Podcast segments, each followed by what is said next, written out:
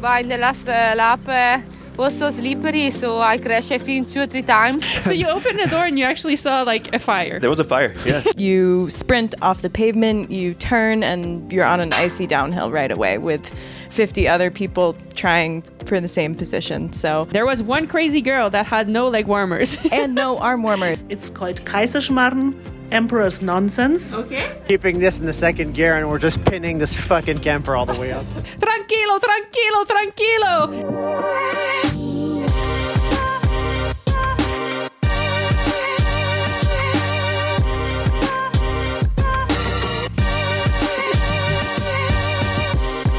Ciao, ciao, everyone, and welcome to the Muddy Muddy Monday Muddy Mondays podcast, Val di Sole edition. Untertingo special. Yes, so actually today we have special guests. We are recording this on Sunday after the Val di Sole race um, in Franz Bernstein's house. So uh, we are with Caitlin and Franz. Hi. Hi, Service Christy. hi, hi, ciao, ciao. ciao, ciao. Um, all right, so I mean, let's dig in. Uh, let's dig in without missing a beat. So, David, I think, I mean, this was our first World Cup of the season. It was actually the 10th round of the UCI World Cup. Insane. Insane that we're already there. Crazy. Yeah, but for us, it was the first one. Um, and I think, David, it could be interesting to say why. Why did we choose this race as our first one? But also, ho- why did we feel finally ready to get going in the World Cup?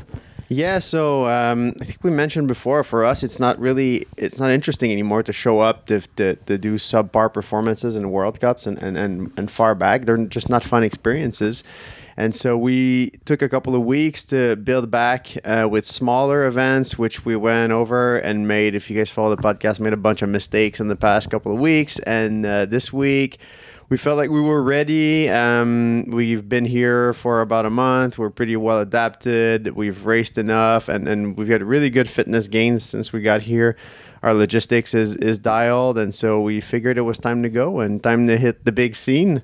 Yeah, Um, so- I think for me, honestly, like it's not just the the result or performance that I'm not interested of having a bad one. Is that I want to feel like I can be, I have what it takes to be a part of the race, and I feel like I finally was ready for that. Like I don't like when I'm not a part of the race and I'm just like getting slapped in the face left and right, and I feel like everything is overwhelming, and that's that's what I didn't want to experience. I think we also had some really good memories from Val di Sole last year where you podium and it were ecstatic and it was fun conditions and, and just an overall pretty hyped up event. And it was nice to come back and kind of get that same experience again. So. Yeah, I, and I think like the the other thing is maybe I don't, and you can tell me if you agree, Caitlin, because you've experienced it this week, this, this year too. But I feel like the different conditions of Val di Sole maybe um, play They level the playing they field. level the playing field. It, it works a bit of, as an equalizer because it's new and changing conditions for everyone. It's not something that anyone is used to. Yeah, I mean, it's really crazy out there with the icy corners and riding in the snow. I think it's something really special and different. And yeah, as you said, it's not something anybody's really comfortable with. So for that, it's really interesting to have to adapt as you go. Um, so yeah, I think that was really cool. Yeah. Um, and now, I mean, we'll go, we'll get back deeper into the race and everyone's perspective on it. But you might be wondering what the heck we're doing in Germany. Um, so actually, Pretzels. That's what we're doing we came in for pretzels and cheese. no, we came here because uh, Franz, so Caitlin's husband, was born here in Germany, and his parents live exactly pretty much halfway on like between where we live in Sittard in the Netherlands and Val di Sole. So it was a perfect opportunity to split the drive in half and do something fun and social and cultural at the same time to, to stop here. So we stopped on the way, picked up Franz and Caitlin, and we were welcomed by his family like like kings and queens. Um, is it? I mean, is there something that you would like to say, Franz, about uh, I don't know, just how warm and welcoming your parents were to us? I mean, selfishly, I'm super excited to be here. You know, this is home base, and uh, this is home home base, and uh, it's super, as you say, super conveniently co- located uh, between the Netherlands and, and Belgium, and then places like Val di Sole. Um, over the years, I've brought many, many people here, and every single time, you know, my parents live for those moments of getting uh, different perspectives, folks with different backgrounds, you know, practicing their English, uh, and and just hosting. So uh, they they live for those moments. And would you say it's a is it a typical German thing to be so warm and welcoming with guests? Like is it like a pride to kind of welcome people in their home?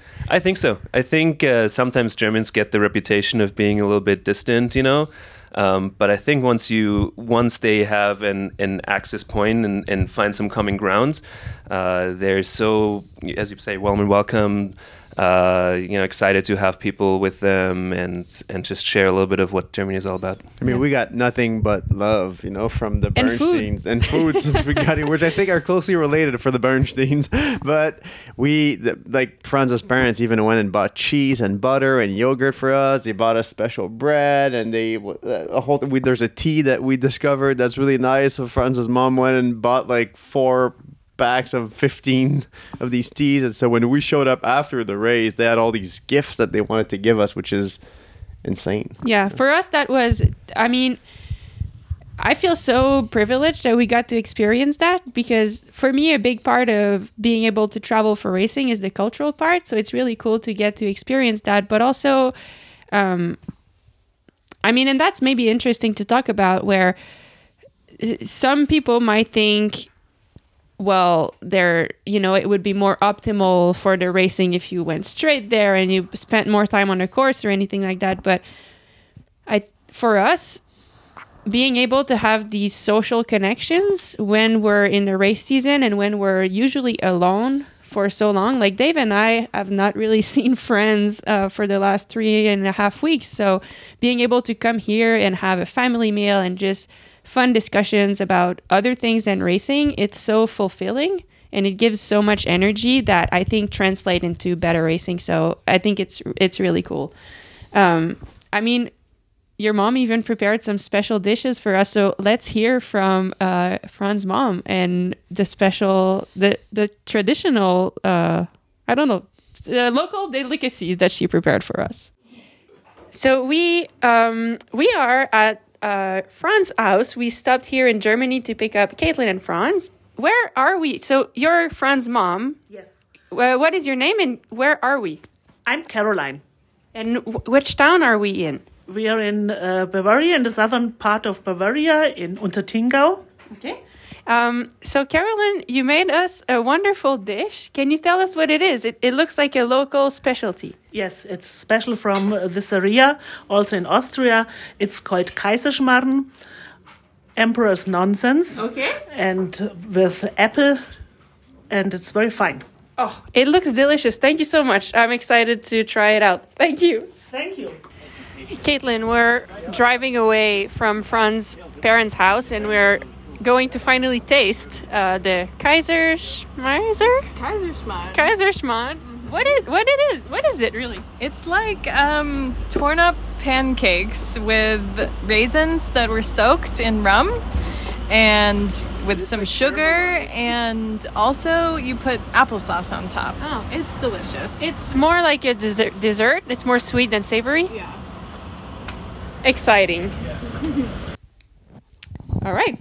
Well, now that we've we've uh, ate the Kaiser Schnun, Kaiserschmarrn. Kaiser Schmuck. I always mess it up. we can get back. Uh, Kaiser which, Nun. which was also like perfect carbo loading for the race. Let's get into into the race. So, um, Caitlin, let's hear from you. That was your first time going to this race. I kind of had an idea of what to espe- expect. What was going on through your mind, like once we first like arrived there and got on the course?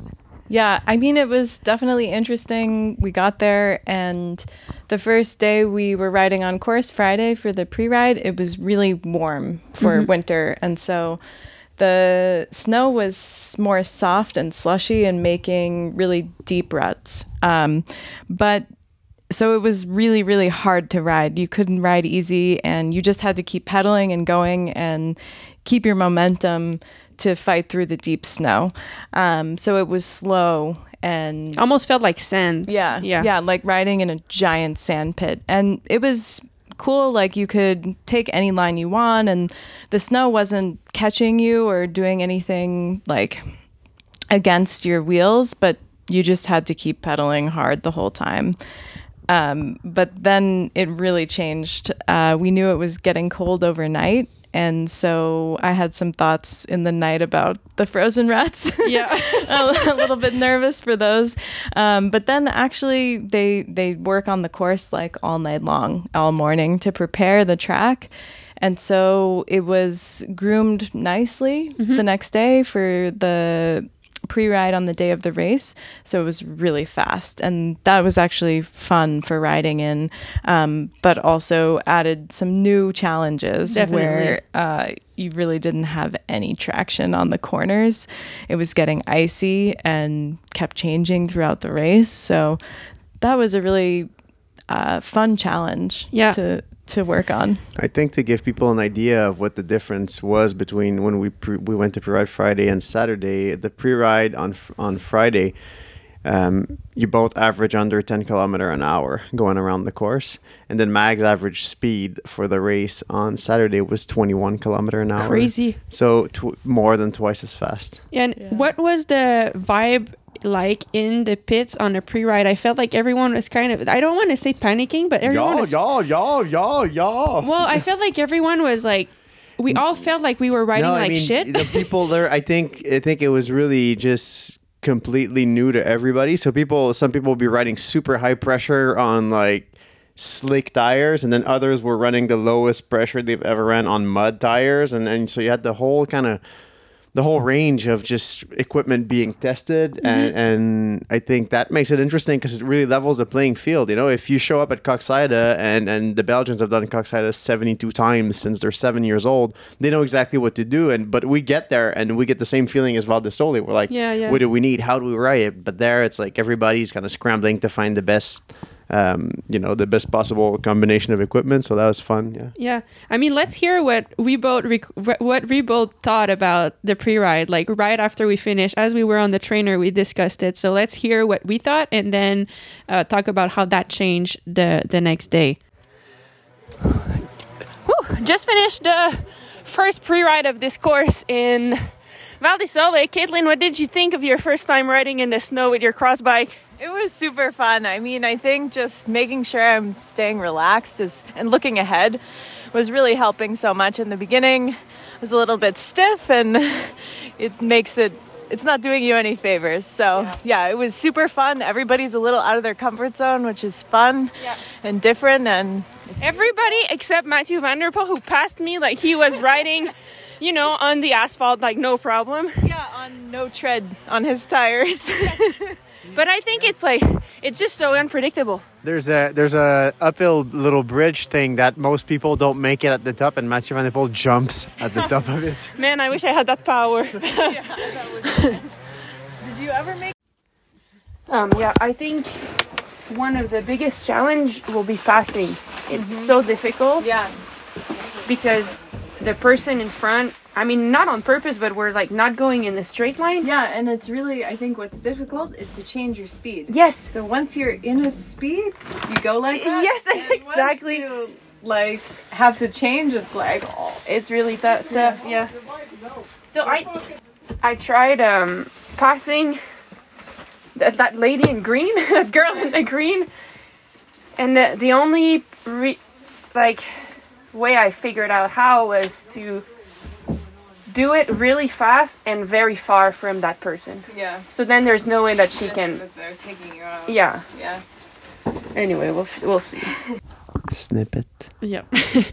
All right. I mean, that's that's kind of how we felt, and then Caitlin talked about the transition, and it's interesting that first of all, it's funny to hear our comments because I mean, if we just take Mathieu Van der Poel as an example, he actually did not thrive as much in the other conditions and didn't have such a good race. And then our comments about being hard to pass, it wasn't actually much of a factor in our race where. I mean, it was pretty wide and quite easy to pass. Um, so it's just funny to hear how basically everything we were trying to pay attention to is suddenly was suddenly not applicable on race day and also like your thought about when we pre-rode again on the on race day I had completely different thoughts. Like I actually loved the conditions on the pre-ride. I felt like I, I don't know. I mean, it was super hard, but I felt like I was I figured out how to ride it, and I felt pretty confident. So then, when we arrived in the 30 minute window pre-ride the day of the race, and suddenly I saw that it was really fast. Everyone was able to ride. Um, like much more, you know, the differences between people were much smaller suddenly I was like, fuck. Like all my advantage is now gone out the window. And a, a small part of me was like hopeful that it was gonna thaw and everything was gonna melt and look more like the day before. Because I mean, on that pre ride that morning, I crashed like four times where I was trying to get into a corner with speed, which is normally my strength, and then I was just wash out. So I was like, fuck. And then so I had that moment, and then after that, I'm like, you know what? It's actually not going to change. Like, stop being hope, like wishful thinking, like, and accept that this is how it's going to be, and figure out how to do it. And then suddenly, when I had that switch, I was able to figure out, like, okay, what do I need to focus on to figure out this course and perform well?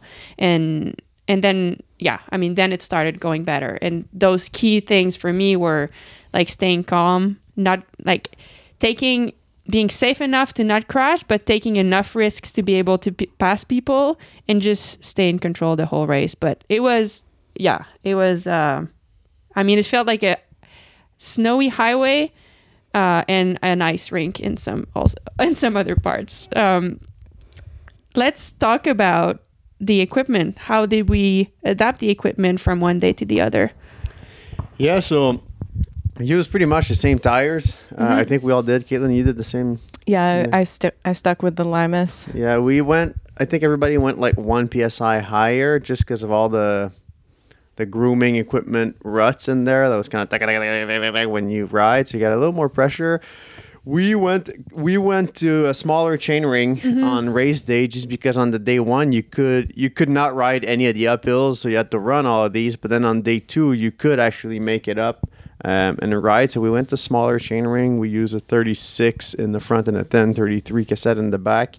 That's what we use. Other than that, I mean, equipment wise, it was pretty similar to, to the other races. I think one thing that's interesting to mention is that we, I had a blowtorch with me because you don't have to wash the bikes between, uh, you know, rides. You're riding on ice and snow, but you do have to defreeze like chain and pedals and stuff like that. And I think maybe Franz want to share with us a little, a little experience with, that we had with the blowtorch. That was very exciting couple of moments, I would say. I mean, we were in the trailer and it smelled like burn. It smelled burned, yeah. Yeah. So when we were looking around, right, maybe we left some shoes in front of the heater or something like that, and then we went outside, saw all the neighboring vans and cars doing the same thing, walking around the cars, and it smells like smoke, you know. I thought it was coming from the we were Park, besides the Orange Babies, which is the funniest team name in the world. And I thought it was their car because they had the Sprinter van running to keep their riders warm. So I was certain it was their car. I was like, ah, it's their car. Yeah, generators everywhere, right? We were like so dismissive. We thought it was just like oh, whatever. It's the heating system that's getting going. Like we kind of didn't want to investigate, but you were on it. I was like, I mean, smoke smoke, right? So Yeah. let's, figure, let's figure it out.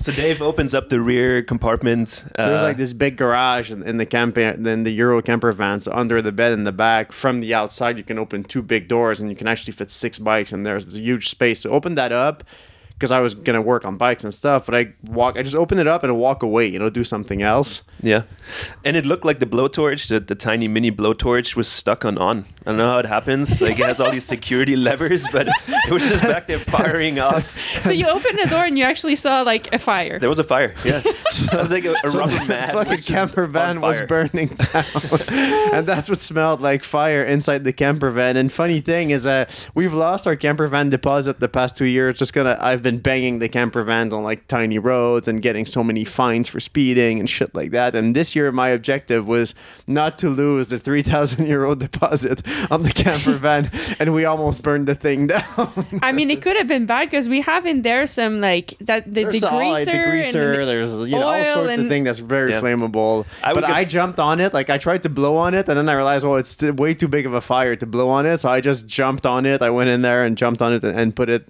put it down. I think we were really lucky. The whole Yeah. base of it is metal. Yeah. And, and, uh, it was a rubber mat that was burning. So as soon as you removed the, the blowtorch, it was totally fine. I mean, had we gone to pre-ride, Yeah. It would have been know, a we probably would have burned down the whole fucking camper. So a little bit of a spicy moment there. yeah, I mean, thanks, thanks, Franz, for saving the day there. Um, and I think, I mean, if you were talking about equipment, I'll, I'll just touch in on like we had a couple. I had a couple questions this week about how to choose spikes, how do I choose my glasses, and maybe it's interesting since it was such different conditions to talk about what we did. So on race day, it was around minus five Celsius. Um, and I don't think it got much warmer. It never went above zero because, as much, even though it, w- it was sunny, we're kind of racing in a valley. So, with the mountains, there's shades. And so, there wasn't really any sun. So, for spikes, I mean, how I choose spikes, um, I usually have always the tiniest spike. I use Horst Engineering spikes. Um, I always put the tiniest spikes for dry conditions for anything because that way, if, if there's a run up, I can easily run up it. But for this race, um, I mean, we both used the longest spike that are super pointy, pointy because it was actually icy. So, I mean, how do I choose? We really just look at the conditions and, and try to pick a good choice. We always try it in pre ride and always practice a start clipping in um, with the spikes because it feels different. So I went with the really long icy spikes. Um, in terms of glasses, as I said, it was shady, so I used the clear glasses. But it was I, I hesitated between a halfy half kind of um, shades because sometimes it's nice in the snow and it's so white out to see the lines. But it was so dark that I preferred having the the, the clear ones. And in terms of like special equipment, um, both Caitlin and I raced with hot shots. Uh, is that how you call it? Toe warmers? Yeah, toe warmers. toe warmers in like glued on our socks in our shoes. Um, I also had some in my gloves. We had we both wore the the Rapha base layer, merino base layer under our skin suits, long sleeve. long sleeve, and we both wore a neck warmer, the Rapha snood as they call it. Um, why why i mean you're a background ski racer so why did we i mean i kind of based myself on your decision for the for the snood Yeah, I mean, I think it's always nice in the cold to make sure your airways are staying warm so you're not having problems breathing in the cold because the cold air is a lot harsher on your lungs and your airways when you're breathing as hard as you can in the in the cold conditions. So uh, that was nice. It's just a lightweight one, so you're not sweating too much, but keeping your airways nice and warm for breathing. Um, and then we had both of us a headband, and I wore leg warmers, and under that I had some um, embrocation. There was one crazy girl that had no leg warmers And no arm warmers. and no arm warmers. I mean, crazy. she, she she like she, she just she, she just looked like a pig out there. She looked like a roasted pig by the end of the race. She was like cold burned. She was like all reddish and like had like you know ice scratches from crashing and She was a crowd favorite, though. Like people really appreciated that, you know, Yeah. that dress code in those conditions. So she was getting the extra cheers. so shout out to the frozen girl. Oh, She's God. probably sick this morning. yeah. Um, so yeah, in terms of equipment, that's what we did. I mean, let's dig into the actual race. I think it'd be cool to do a roundtable of all of us, like a one minute. What was our perspective on the race? So, Franz, maybe you want to start. So you um, you were there helping us at the start, but you were also watching the race and cheering for all of us. Like, what was your perspective of this event, maybe compared to another uh, that you've been to? I think the conditions, as you said, are so unique. You know, having the the ice, the snow, the frozen ground really requires people to take a completely different approach to racing. Check your speed in every single corner. You know, and finding those opportunities where you can stay upright. From as a spectator, I think the the race wasn't won. Uh, you know, in one single spot, it was who could stay upright the most, who can be the most consistent, find a comfortable way of navigating the course, uh, especially as it then changed a little bit as well, right? Throughout the race, you can see ruts and and uh, lines that you were able to ride prior you couldn't take anymore. Uh, so there were crashes later on in, in the race super exciting you know Mm-hmm. lots happening constantly some uh, drop chains or wipeouts or whatnot so there's a lot of movement and positions across the race too um, so i loved it Yeah. i thought it was really, really cool Caitlin. Yeah, it was a really interesting race. I was, I mean, ever since I saw the first edition of this race on TV last year, I thought that's something I want to go do. Um, like having a background in ski racing and also having been to the mountains in Italy before, it's like one of the most beautiful places on earth, I think. So. Yep. That was something really special just to be there and to get to do the race. Um, it was a bit chaotic in the start. Absolutely. it's like, oh my god. I mean, I expected that though. You Yeah. know, um, you sprint off the pavement, you turn, and you're on an icy downhill right away with 50 other people trying for the same position. So. Um, starting in the third row, it was a bit hard to get further up. So I was doing some running and just staying calm in the beginning to play it safe. Um, and then things opened up a bit, and I was starting to figure out the course, and I had some good laps where I felt like, yeah, I'm really figuring this out. Like, this is good. I'm riding well. Um, found some good wheels to follow and was getting into a good groove. Um, but then I think with two to go, I started struggling a bit and maybe was focusing too much on like I have to stay with this person and oh there's like I got excited that there was a group for top 15 that I could see right there. Um, and I think I got overly excited and s- took the focus away from how I was riding the sections of the course Yeah. a bit too much and that is when I started making mistakes and crashed like three times one lap and uh, then was just struggling a bit from there so it was a good like lesson to learn on like making sure I'm staying focused because that's when the uh, conditions were changing on the course so you really had to be fully focused on that and not worrying about like what other people are doing in that kind of race. So um, that was a good lesson for me. But Yeah. yeah. overall, it was a really cool experience. Dave.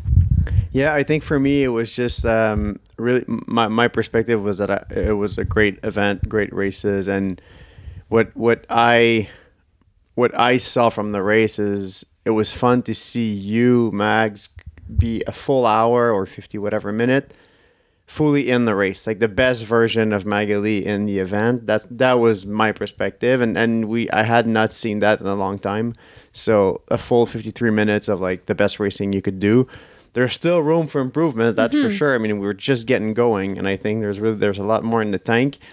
But I think uh, that was great, and then also I really really appreciate seeing the best version of Caitlin for a lap or two out there. She posted some of the top ten fastest laps, which really shows that she if she could put it together, a few of those in a row, she could be up there where, um, you know, in, in the mix. And so for me, that's my perspective, and that's what I saw uh, of that race. I obviously see it with a different eye. I'm not a spectator. I'm not a. I'm not a racer. I'm. I'm. I'm both of you guys as coach, and so that's what I saw from the race. Cool. I mean, in a nutshell, I'll try to tell you what was going on through my mind in the race. So it started, it was, I was on the second row. It was chaotic and I felt like I couldn't move up because of people around me. But instead of panicking, I stayed calm and reminded myself to stay aware. When everyone took wide into the turn, I saw an opening on the inside. So I went in and kind of cut everyone in there. So right there, I passed a lot of people. Then in the first corner, I had ate shit in the pre ride. So I knew someone would absolutely eat shit, which happened right in front of me, but I saw it coming. So I went around.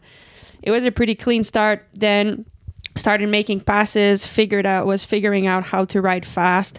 But the whole time I kept t- telling myself, like, I, it was so fun for me because I was so present and like, okay, here I have to do that. Here I have to do that. And I kept telling myself every time it was going down, I had to, like, really chill and breathe. Um, and I, yeah, just kept moving up, riding as hard as I could, but at the same time, always keeping a little, I mean, instead of always going 100%, I kept going 95% because I knew if I went 100%, I would crash. A few highlights. Um, first lap, I thought I could maybe do well on the little run up, and then I got stuck there where I had no grip and I mean, I got there in a good position, but I couldn't move. If I moved, I was going backwards, and I You'll see it in the coverage. You'll see it in the coverage. Okay. And then like a lot of people passed me, but luckily I stayed calm. I finally, after staying like not moving for maybe 15 seconds, I finally was able to get grip and move up. Another highlight on the first lap, there was a section you came in really quick and I went in to turn to take the turn quickly and there was an Italian guy there. He was like, tranquilo, tranquilo, tranquilo. and I just didn't listen to him. I came in and ate shit, boom, just wiped out. Lost some spots there again. I remember this guy. Yep. then I mean after that I found a groove. Eventually was in a fight for with Manon Bakker for the third for the fourth place. Never could quite make it. Franz was telling me you have a big gap in front of the the other person, so look forward, don't look backwards. And I tried so hard to get to her, but I could never quite make it. you were chasing me the whole race and I was seeing you riding. And at one point you were faster than I was and I was always checking if you came closer or not. So I could take a little bit more risk going into the downhills. But then on the flat parts I knew I was a bit better, so just kept going and making sure I stayed in front at that places. Um, in the end, Silvia Persico was messing up on the last lap, who was in third spot. So suddenly it became realistic for Manon and I to get that third spot. So we were both full gas. Here's Manon. And then, and the last lap, I saw Persico ride, riding, and I was like, "Oh my gosh, I can still be third." So I gave full gas and not really thinking about fourth or fifth anymore.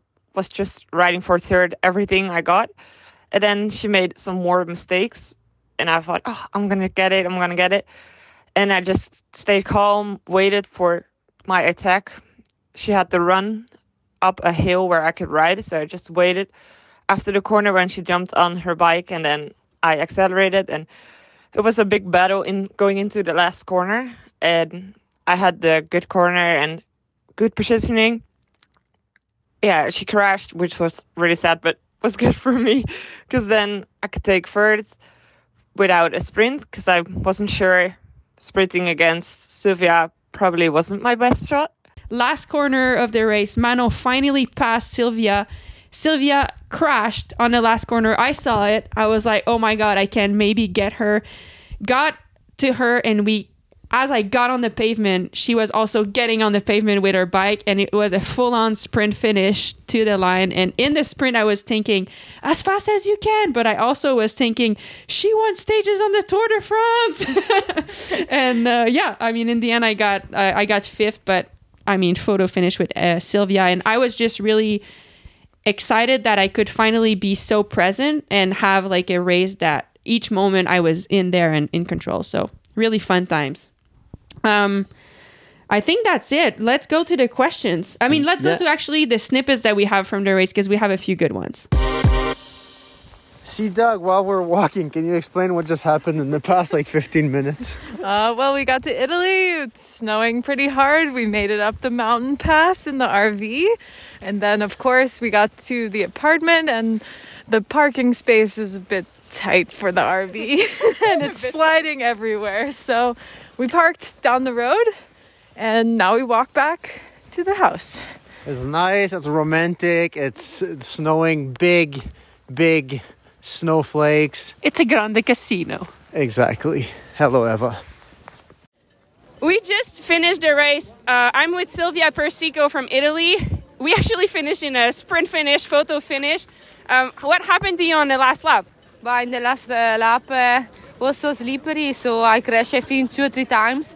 Uh, so I lose the third place, but I'm happy for the fourth place because it's my first World Cup.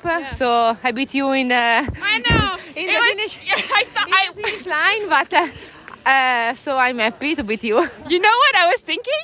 Like when I was like when I saw you, I'm like, okay, I want to catch up, but I don't want to sprint against her because she's like winning sprints in the Tour de France. I was like, give all you got. But see, you still got me. But yeah, for sure. But I'm happy for this fourth place, and uh, I don't know. I wanted to take the third place because we are in Italy, but for sure it was not easy because uh, uh, today my feelings uh, was okay, but my drive not too much, and uh, I was a bit nervous during the race because you know when you are third in uh, the race of uh, home race, Yeah. you want to take the podium, so. Uh, I was uh, focused, but uh, I, I don't know what's happened. But I'm really happy because uh, I can uh, try to, to take something of good in the next week. yeah, so hopefully in Gavere we sprint finish again, but for the podium. But in Gavere, I don't race. so Okay, well next time, next time. next time we- can uh, do another sprint uh, for sure. All right, give me a couple bike lanes uh, ahead so I have better chance on this sprint. yeah, yeah, it's, it's okay. We can do. Yeah, all right, good job. Thank you. Okay, we're at the finish line. Can you tell us your name and what is your role in the event? Yeah, I'm Milenia Lazzaro from Eurosport Italy, and I'm so happy to see you, Maghalie, here in Val di Sole. Well, thank you so much for having us. What does it mean for the region here to have this event? Are you from here? No, I'm from Venice, but Okay. yeah, it's the most important cyclocross event in Italy. So we are so happy to see all these champions, and I'm so happy to see you because Ah. it's your track, it's your race. So for next week, uh, next next year, sorry, podium Yes. like like uh, last year. Yeah. Okay. Thank you. It was so fun. From Manon Bakker. So getting third was really, really cool, especially with having a broken shoe from the start. I crashed in the first lap, broken my shoe, and I decided to keep riding with it because, yeah, stopping, changing shoes takes a lot of time. And yeah, I was in a good position and I thought just keep riding. So third with a broken shoe, it's a, a nice race. The group, the With group Sydney from like, was right in front of you. well, they finished like seven, eight, nine with nuts. So Well, good job. Thank you. How was it for you? You fucking crushed it. Thanks. It was good. I was just off the podium. Okay. So I'm. Uh, we're on the along the stretch of the finish. I'm with some fans. Are you from the region here? Uh, we are from Italy. Yeah. And uh, did you come specifically for the bike race? Yes, we are here for this. Yeah. Yeah, Were you cheering for Silvia?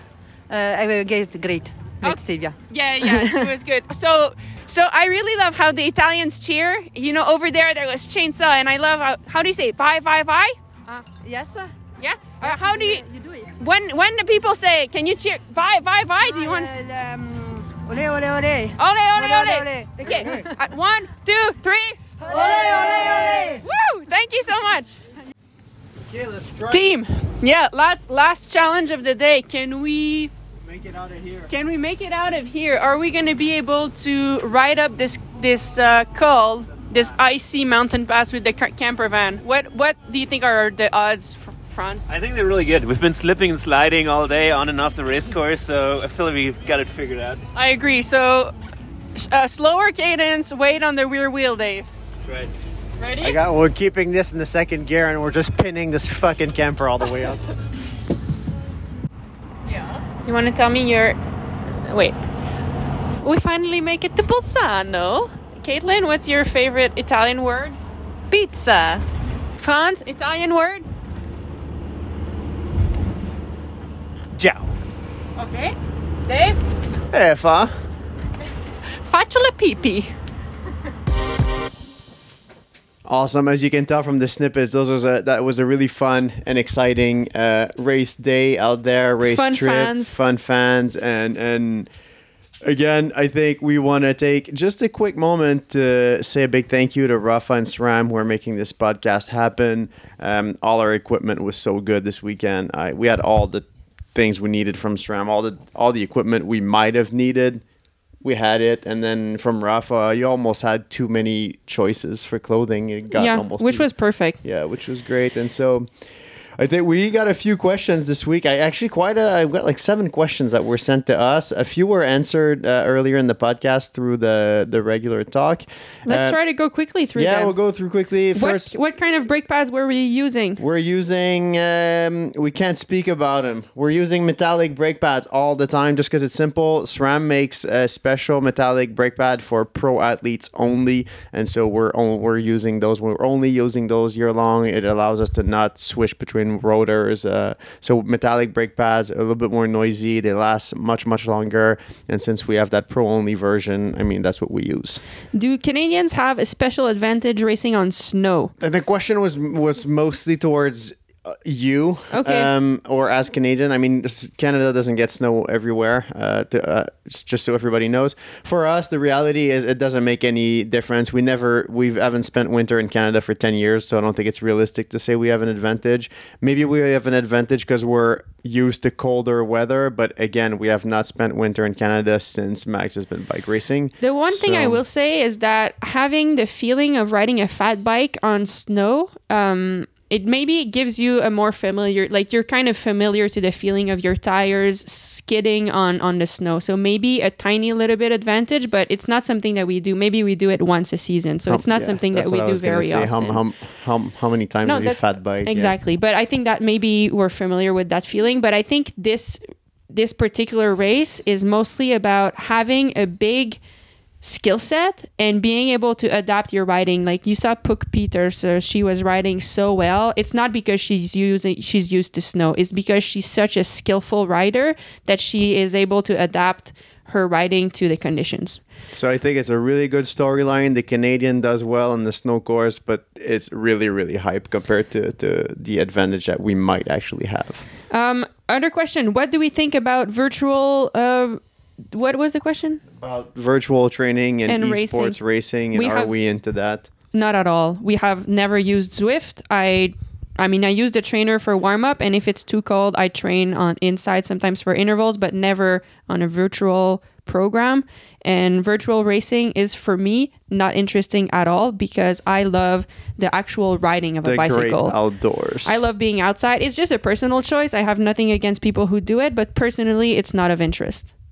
I Not think. yep, not- even less for me. So Um, I understand. It's great. I think it's a great tool for people, and I use it uh, for coaching with some folks that can only that don't cross country ski, don't snowshoe, don't run, and the only thing they can do because they even dip, they live in in deep winter is virtual training and virtual racing. We use it, but us personally, not interested. And finally, um, what was that one? Yeah, so f- so the final question is the North American cyclocross season is over. We're gonna hang up the bikes and pick them back up in May or April. Is there anything special I should do with my bike? Clean it up, um, lube it, lube it, and also dry it really well. So if you have a compressor, maybe they you know put whatever end you have on your compressor, it shoots air. So shoot air towards every moving pieces, headset, uh, crank, and chain, and all of that stuff. Um, hang it up, hang it up with pumped up tires, so that way you don't get like a bubble in your tire from where it's sitting on the wall. If you have sealant in your tubeless, uh, it's going to be dry by May, so change that anyway in May. Don't change it now; you're just going to end up wasting it. And that's about it. Those were the questions. I think it would be really fun to finish quickly with a roundtable of a highlight of the weekend. So, Franz, do you want to start your highlight of the whole weekend? It can be anything. The setting of the race being in the beautiful mountains of Italy, you know, it's uh, it's hard to beat that for any sort of event, but especially for a winter bike race. Yep. Um, I, I went skiing Yeah, before the race awesome. and uh, snuck in some some outdoor time in there. A 30 miles of skiing, right? 20 miles? Yeah, 30? little little exercise out in the snow. We had a the, the uh, grooming was perfect. It was great conditions. So uh, that was my highlight of the of the weekend for sure. Caitlin? Um, actually, watching you come back to World Cup racing and Oh, um, having such good vibes, and you stayed confident in your preparation and then executed on a really good race. So that was really fun for me to watch. So thanks for having me, including me, and helping me with the lines and pre-ride. I I had some confidence from from following you even if I couldn't hang on for long. Oh, thank you. I appreciate that a lot. Dave? Yeah, I think I'm gonna have to tag along with uh, with Franz here, and and so when he went for a ski, I left like half an hour later to go for a run, and I ended up running on the same ski track that he was skiing, and I brought the Mia dog along, and then we ended up for the last hour of my run in his ski. Not that I ran for multiple hours, but I was out there for 90 minutes, and for the last hour we were like crossing path, and Mia was running with Franz who was skiing, and she would come back to me, and and the setting was just so nice. It was perfect weather. Uh, the ski resort was closed, like the cross country ski resort was closed, so we had the whole place to ourselves. So so that was nice. And then we stopped on that the Sunday night to grab pizza in Bolzano, which was also uh, really nice. I think we were all pretty hungry, and so the pizza was delicious, and it You was just. can't an- you can't leave Italy without eating at least one pizza. I mean, unless you're not real Italian. yes. Um, highlight for me. Oh, go ahead. No, I was gonna ask yours. Okay. Highlight for me was, I think, coming back to the World Cup. Um, I was very. It felt really special for me, and I think in the past maybe I've taken start lines for granted. Um, but definitely not this one. I was just really happy to be there, and it, I enjoyed that I was able to have a performance goal but still stay really calm uh, and in control about it and the whole race honestly i was having so much fun riding my bike and sliding around and figuring out the course so that was a, a highlight for me and um, yeah just it just felt so good to be back and see everyone. I also I know it's a lot of highlights, but I love the Italians. Uh, I think the fans cheer really loudly. They have chainsaws going. It's just a cool vibe, and I felt privileged to be part of that event. So it was a whole highlight weekend for me. Awesome. We'll we'll we'll wrap it up like this. So we'll send everybody a big ciao. Ciao, ciao, ciao.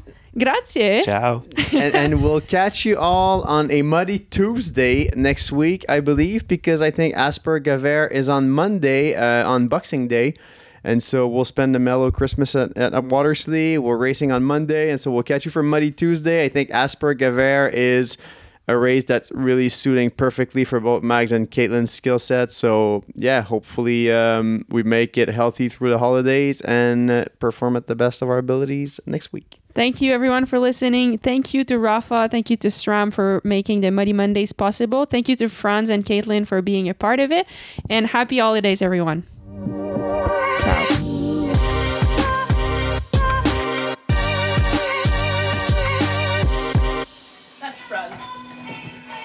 Okay.